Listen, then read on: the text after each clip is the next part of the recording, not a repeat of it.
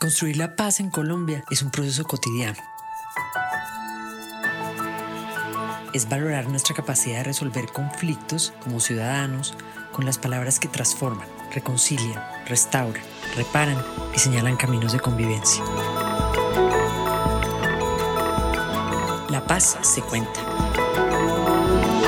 Un podcast sobre el valor de la palabra en la construcción de la paz en Colombia una producción del Banco de la República en el marco del proyecto cultural La Paz se toma la palabra. Hoy tenemos una invitada muy especial, Amalia Lu Pozo Figueroa, escritora, narradora, cuentera. Y ella se presenta de una manera mejor de la que nadie puede presentarla.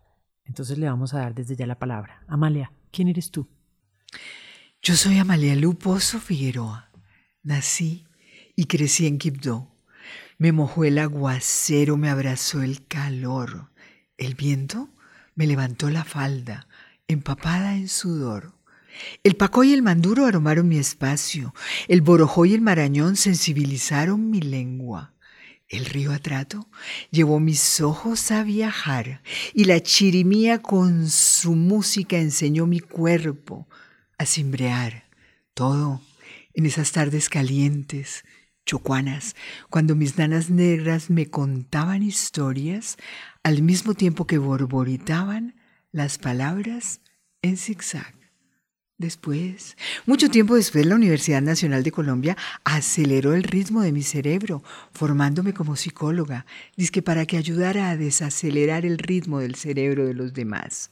Y allí en la Universidad Nacional de Colombia se disparó el ritmo de mi lado izquierdo y aprendí que el mejor de los ritmos es el que te permite pelear por el bien andar de los demás. Y sí, y hago psicoterapia con ritmo. Me adentré en muchos de los vericuetos del arte y ahora escribo cuentos cuento esos cuentos que me han permitido la delicia de volver a caminar descalza sobre la arena mojada, de ver la sonrisa blanca y franca de mi gente negra y de estar aquí hoy con ustedes para que hablemos de la paz. Estamos en el podcast La paz se cuenta, parte del proyecto cultural del Banco de la República, La paz se toma la palabra. Amalia, ¿qué nos vas a leer? Ah, una cosa muy especial, es una nana muy especial de las, de las 25 que conforman mi primer libro. Se llama Dioselina Chontó y tenía el ritmo en el sentimiento.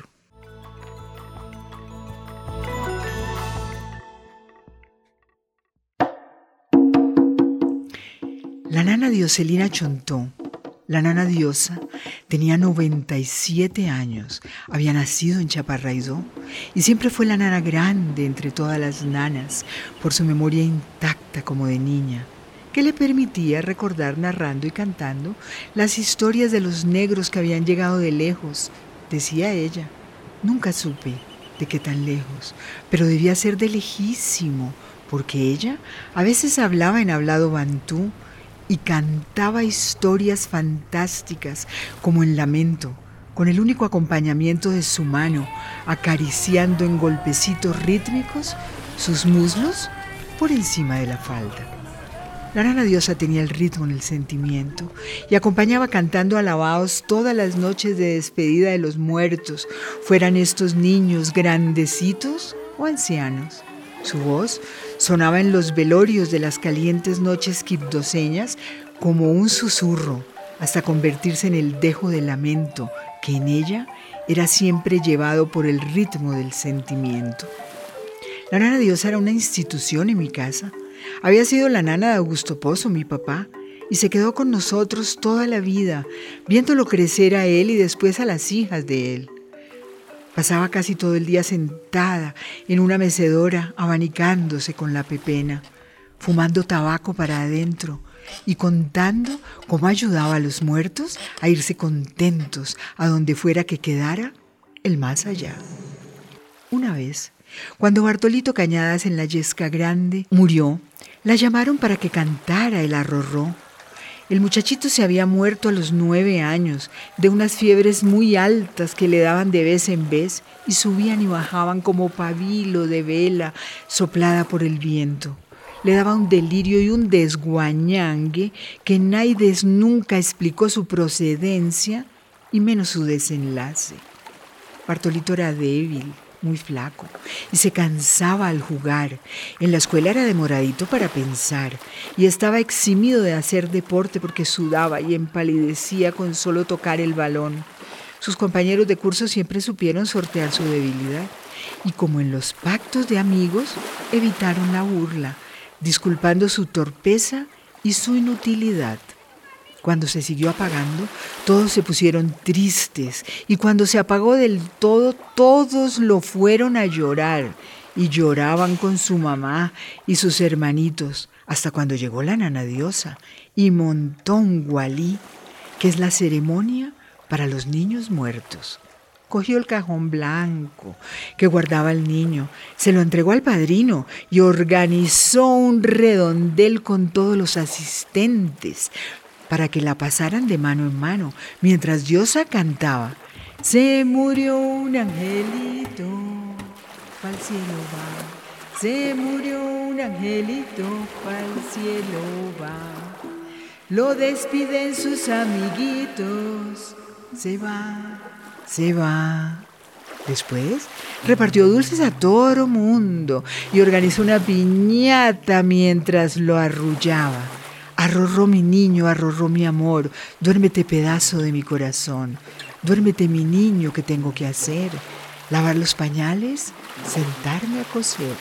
Luego reunió a los amigos de Bartulito y les pidió que contaran cuál había sido el momento en que cada uno se había sentido más contento con el angelito muerto. Y luego les cantó. Abuela Santana, ¿qué dicen de vos? Que soy soberana y abuela de Dios.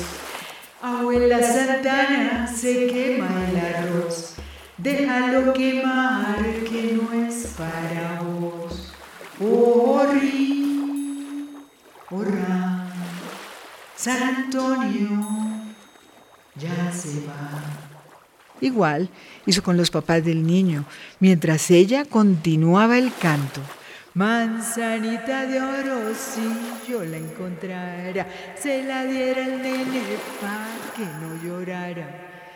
Yo le daré una, yo le daré dos, una para el nene y otra para vos. Acto seguido, hizo una rueda rueda, pero no de pan y canela, sino de gente en sillas, y empezó el quitripe con esta canción. Mi compadre, carpintero, carpinteaba de rodillas. Cuando ya estaba cansado, se sentaba en una silla y el cuerpo meneaba como una anguilla y meneaba y meneaba la rabadilla. En un dos por tres puso a todo mundo a bailar sentaro y aprovechando la gente en rueda, los puso a jugar el juego del florón. Cogió un ramo fresco de heliotropos blancos que simbolizaban al angelito muerto e hizo que el florón brincara de mano en mano mientras ella canturreaba, que se fue el florón por el callejón, dando vueltas va por el callejón. El florón está en mi mano y en mi mano está el florón diosa. Insistía que la mejor compañía que se le puede dar a un niño muerto es la de la alegría, para que se vaya al cielo contento y riendo. Y así pasó el gualí.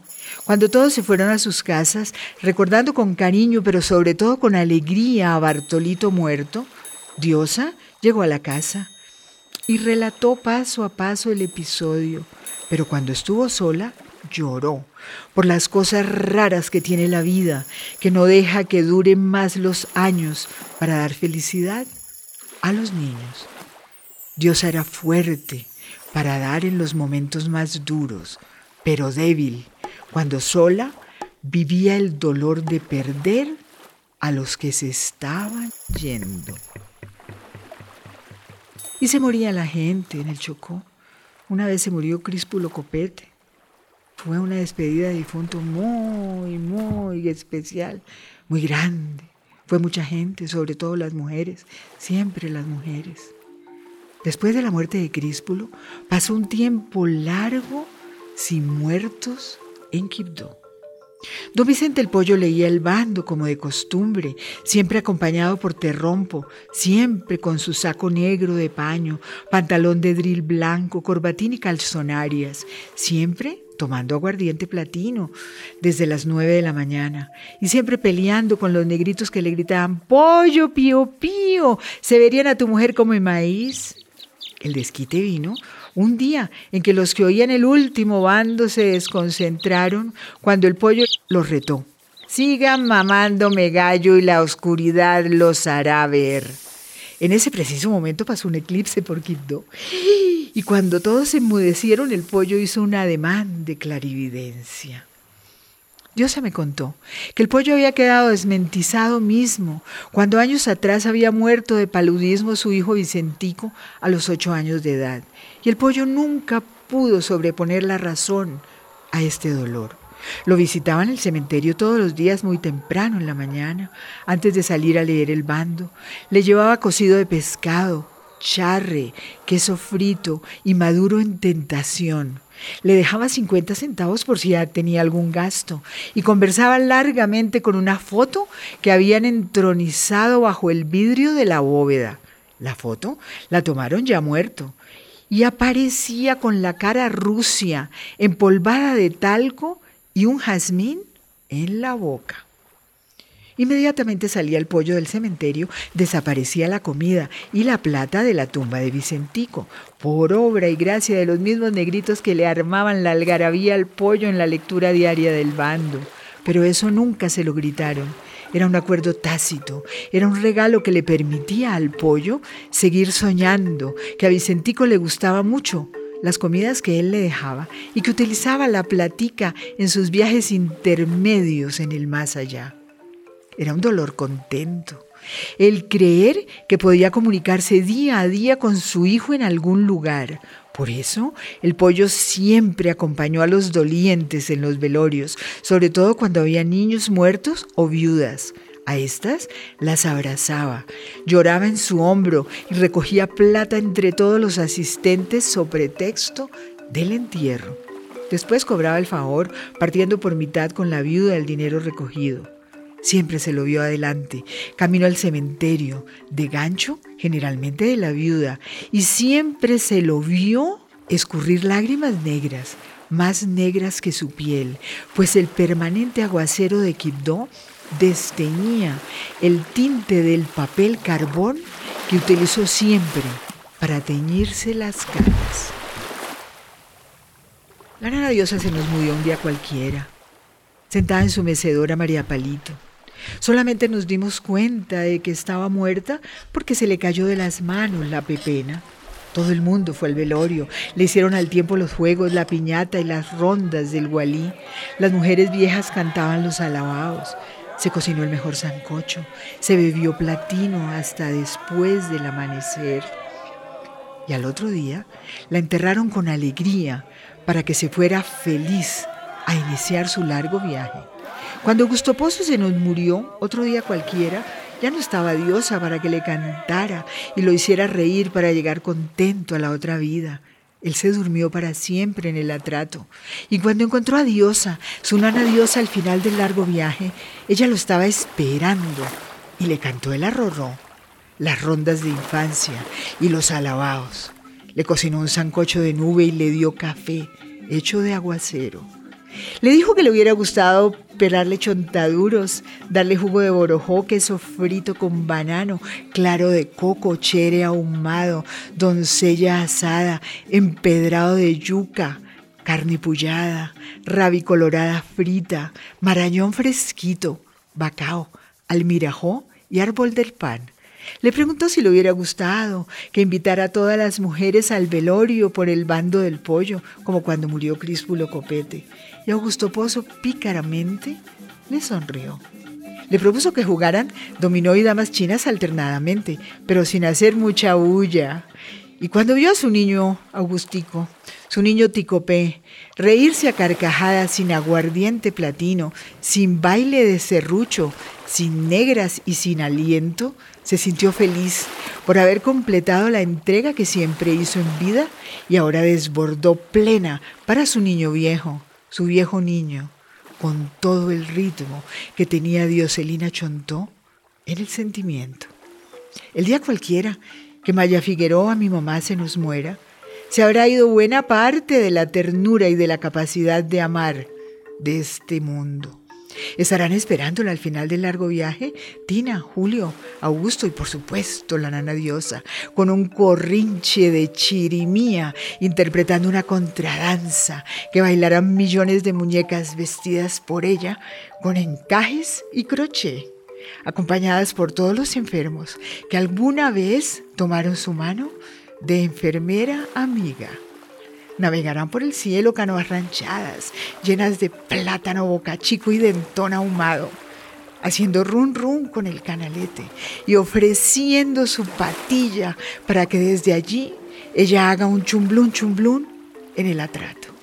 Ella bailará levantando rítmicamente un hombro y luego el otro. Se reirá carcajadas y arreglará el orillo de la pijama que esperó mucho tiempo guardada en la maleta para ser estrenada al estítiri en ese corrinche de viaje.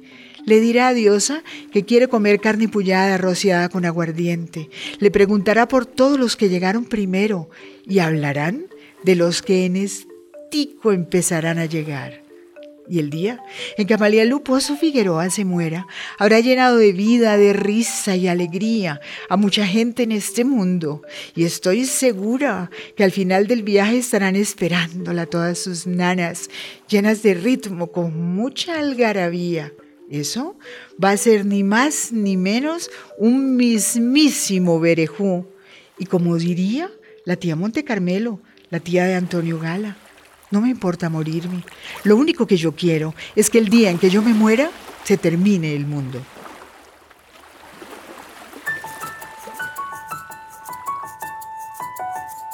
Amalia, ¿por qué escogiste este relato para contar en La Paz se cuenta? Pues fíjate, yo no sé si, si las personas que nos, nos están oyendo se dan cuenta que me pegó una emocionada impresionante. La vida y, y la vida con paz es una cosa muy importante. Pero la muerte nos ha tocado muy de cerca. Y en el Chocó, lo bonito es que la gente se vaya contenta. Entonces me pareció que este momento de, reconciliación, de, oírnos, de, de, entendernos, merecía que, que la nana diosa estuviera en la paz, se cuenta. Hay una cosa muy particular en este relato y no solamente en este relato, sino en tu obra en general, y es la importancia de la ritualidad. La nana diosa sabía hacer el rito de despedir a los muertos, sabía hacer que fuera esa tristeza contenta de la que tú hablas. ¿Qué papel crees tú que juega el ritual en la sanación de este país? Uy, el ritual es importantísimo. El ritual te permite ir más allá del dolor, te permite transformar ese dolor, te permite como, como ponerla en escena, en una escena en que el actor principal sos vos. Y hay otra vocación muy, muy concreta de, de la nana diosa, y es la memoria. Esta nana grande, con su memoria intacta, que narraba y cantaba la historia de los negros que habían llegado lejos. Hoy se habla mucho de memoria en el país, pero la verdad, y es algo que también he aprendido de tu obra, es que la memoria también es diversa. Bueno, en mi caso, la memoria fue lo que hizo posible que yo escribiera mi primer libro de 25 relatos, 25 mujeres, cada una como la nana diosa, con el ritmo en una parte del cuerpo. ¿Y cómo te ha servido esa memoria para enfrentar lo que pasa? Esa memoria del cuerpo es muy interesante que para ti la memoria tiene también el lugar de la sexualidad, del deseo, de la experiencia sensorial. Eh, ¿Cómo te sirve eso para entender lo que sucede? Que no es fácil de entender para nadie. La memoria es lo que te permite relacionarte con el entorno. El entorno no es siempre fácil, que es lo que, lo que hemos vivido durante todo, todo este tiempo, particularmente mi gente, ¿no?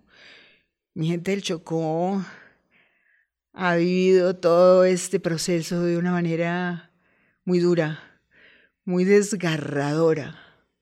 Yo creo que, este momento en que empieza la paz, es un momento en que, en que mi gente del Chocó necesita, necesitaba hace rato ese respiro. Tu vida artística se ha tejido en torno a la tradición oral, la que recibiste de tus nanas, de tu familia, de tu cultura, esa misma tradición de la que hiciste el ejercicio de volverlo a escritura, eh, y a la tarea de llevarla por el mundo como la voz de una realidad.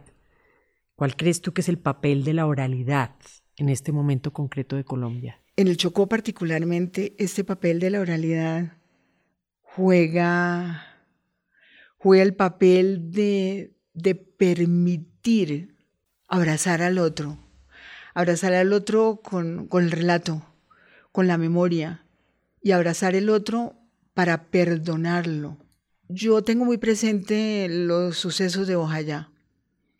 Los tengo muy presentes porque fue de las cosas más duras que, que han pasado en todo este periodo de guerra que hemos vivido, este periodo de dolor, de dolor tan fuerte que hemos vivido. Yo no podía explicarme cómo era posible que a mi pueblo, a mi gente, le hicieran eso. Y ahí el ritual entró a jugar. Uno de los rituales de muerte dice que cuando la gente se va a iniciar el largo viaje porque ha sido asesinada, deben amarrarse los dos dedos gordos de los pies con una cabulla y que esa cabulla solamente podrá ser desatada cuando los asesinos paguen por el crimen. Y cuando pasó lo de Ojaya, yo esperaba que realmente pagaran por el crimen. Me alegré y me sorprendí muchísimo con la grandeza de mi gente, con la grandeza de mi pueblo, con la grandeza de esas mujeres del Chocó, que cantaron y alabados y, y perdonaron.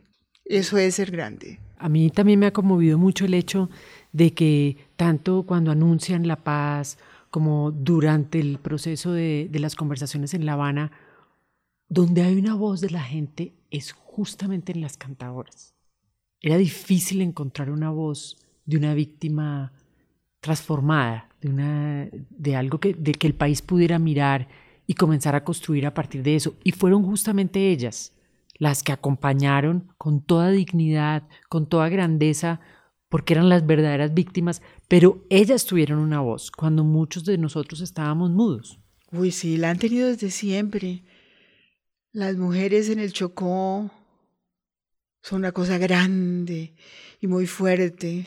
De todas maneras, esa tradición oral, esa fuerza, esa ritualidad, también creo yo, o no sé qué pienses tú, sufre en estos procesos, en estos procesos de violencia, de desplazamiento. Eh, ¿Qué pasa cuando las comunidades tienen que cambiar de lugar? Hemos oído, por ejemplo, que no es fácil hacer la ritualidad, cantar, cuando uno vive en un apartamento de de interés social para desplazados del conflicto. ¿Qué crees tú que pasa con esas tradiciones en, estos, en todo este proceso de violencia? Yo creo que ha habido una quiebra muy significativa en, en todo este, este proceso. Nosotros, nosotros tenemos el número de desplazados no solamente más grande de Colombia, sino del mundo. Y el desplazamiento para mi gente ha sido de lo más duro, porque es que el entorno es cambiado por un entorno inhóspito, frío, de gente que no es tu gente, de mucho concreto, que no es a lo que estás acostumbrado. Y yo creo que eso necesariamente tiene que modificar el ritual, pero el ritual es inherente a la condición de, de ser negro, de ser fuerte, de ser chocuano, de ser pacífico. El ritual está ahí. Y yo creo que se mantiene y se mantendrá por encima de todo. Bueno, de hecho, ha sobrevivido a través de la historia, ¿no? Y se ha transformado y se ha adaptado y ha vuelto a contar otras realidades. Amalelu, en tu vida has visto muchas culturas diversas, has viajado por el mundo cantando, contando, has visto muchos procesos sociales, has sido psicóloga y como psicóloga has visto eh, gente afectada eh, por su vida personal, por la vida del país. Ha sido profesora en varias universidades y durante muchísimos años. Con todas estas experiencias, ¿qué crees tú que es lo que necesita la gente hoy en Colombia? ¿Cuál es la mejor herramienta? Ay, que no nos sigamos matando. Yo creo que eso es lo fundamental. Porque sí, le mostramos al mundo que éramos capaces de hacer la paz, pero seguimos matándonos con sevicia y matando como siempre a los mejores. En lo que ha corrido del año hasta ahora hay 162 defensores de derechos humanos, líderes comunitarios, gente buena. Amalia, nos sorprendiste, tú que eres la dueña de la risa y del canto. Este tema te puso muy triste. ¿Por qué? Sí, estoy sorprendida yo también. Pero bueno, esto me, me agarró muchísimo porque ese cuento en particular hace una referencia muy directa a todas estas cosas que, que están pasando. Hay un personaje tuyo que se llama Valentina, que tiene mucho que ver con este momento. Sí, la nana Valentina, digo yo, que tenía el ritmo en el pensar. A través de ella narro unos sucesos muy importantes en la historia del Chocó. Primero el intento de, de desmembración y segundo todo el saqueo del oro por la compañía Choco Pacífico. Y mm, sería bueno para terminar con un poquito de esperanza, contar, contar cómo, cómo era la nana Valentina. La nana Valentina pensó, recordando lo que contaba su mamá suya de ella y lo que a ella a sus ocho años había empezado a trajinar, pensó, pensó mucho, hasta que la pensadera se le metió muy adentro, haciéndola envalentonar por su raza, por su oro, por sus gentes, por su tierra chica, por su tierra grande. Por algo la nana Valentina tenía el ritmo en el pensar. La nana Valentina participó activamente en todas las levantadas que se organizaron en Quibdó muchos años después. Hilvanó palabras que volaron por el aire del parque al igual que las golondrinas. Le dijo a su pueblo lo que era justo, ve ve, y cómo había que pelearlo. Nunca se casó. No podía darle a un solo hombre lo perentorio de su palabra y la inmensidad de su corazón. Siempre pensó que eran para su pueblo, para su negramenta. Ondeó la bandera de la justicia siempre al lado de la blanca bandera de su sonrisa. Todos sabían que adentrándose por la limpieza de su mirada, podían leer en su corazón y en su pensado. Así, recorrió en champa todos los caseríos que quedaban a la orilla del río y a lomo de mula los del interior. Habló con sus negros, los oyó con atención. Nunca prometió nada distinto a sembrar una esperanza que le permitiera a su gente pararse con la mano en la angarilla para glosar ante cualquier injusticia. Oiga usted, eso no es correcto, alabao santísimo, no me quite lo que tengo yo, porque lo he sudado yo, lo he trabajado yo y lo necesito yo para dar un poquito de alegría a la gente de yo que quiere trabajar, comer y vivir tranquila, sin que Naides la moleste y sin molestar a Naides, para que todos junticos gocemos cuando salta el dentón cuando corre el tatauro, cuando la lora habla, cuando el venado brinca y la culebra se estira, cuando los pescados se enamoran, los pájaros cantan y la tortuga desova, cuando el delfín nada, el borojo cae del palo, el chontaduro madura, el pichindé se endurece, el nazareno se pone morado, los ríos corren, el mar se mece, el viento silba y los árboles se estremecen, los hombres y las mujeres pichan, los niños crecen. Todo mundo se mira a los ojos, se saluda con los pies para que no se enteren aides. Cree en sí mismo a través del otro, borboritando su ritmo en el pensar a través del sentimiento, como la nana Valentina, como deben ser todos los hombres y mujeres ahora, en todo sitio, en cada recoveco, en todo momento, en todo lugar, en cada cucho donde se menestre un espacio para pensar. Gracias, Amalia. Nos quedamos con tu voz y con la voz de tus nanas. Un honor, un regalo que nos haces esta conversación. Muchísimas gracias. Eh, esperamos poderte seguir leyendo y escuchando en muchos lugares. Construir la paz en Colombia es un proceso cotidiano. Es valorar nuestra capacidad de resolver conflictos como ciudadanos con las palabras que transforman, reconcilian, restauran, reparan y señalan caminos de convivencia. La paz se cuenta. Un podcast sobre el valor de la palabra en la construcción de la paz en Colombia una producción del Banco de la República en el marco del proyecto cultural La Paz se toma la palabra.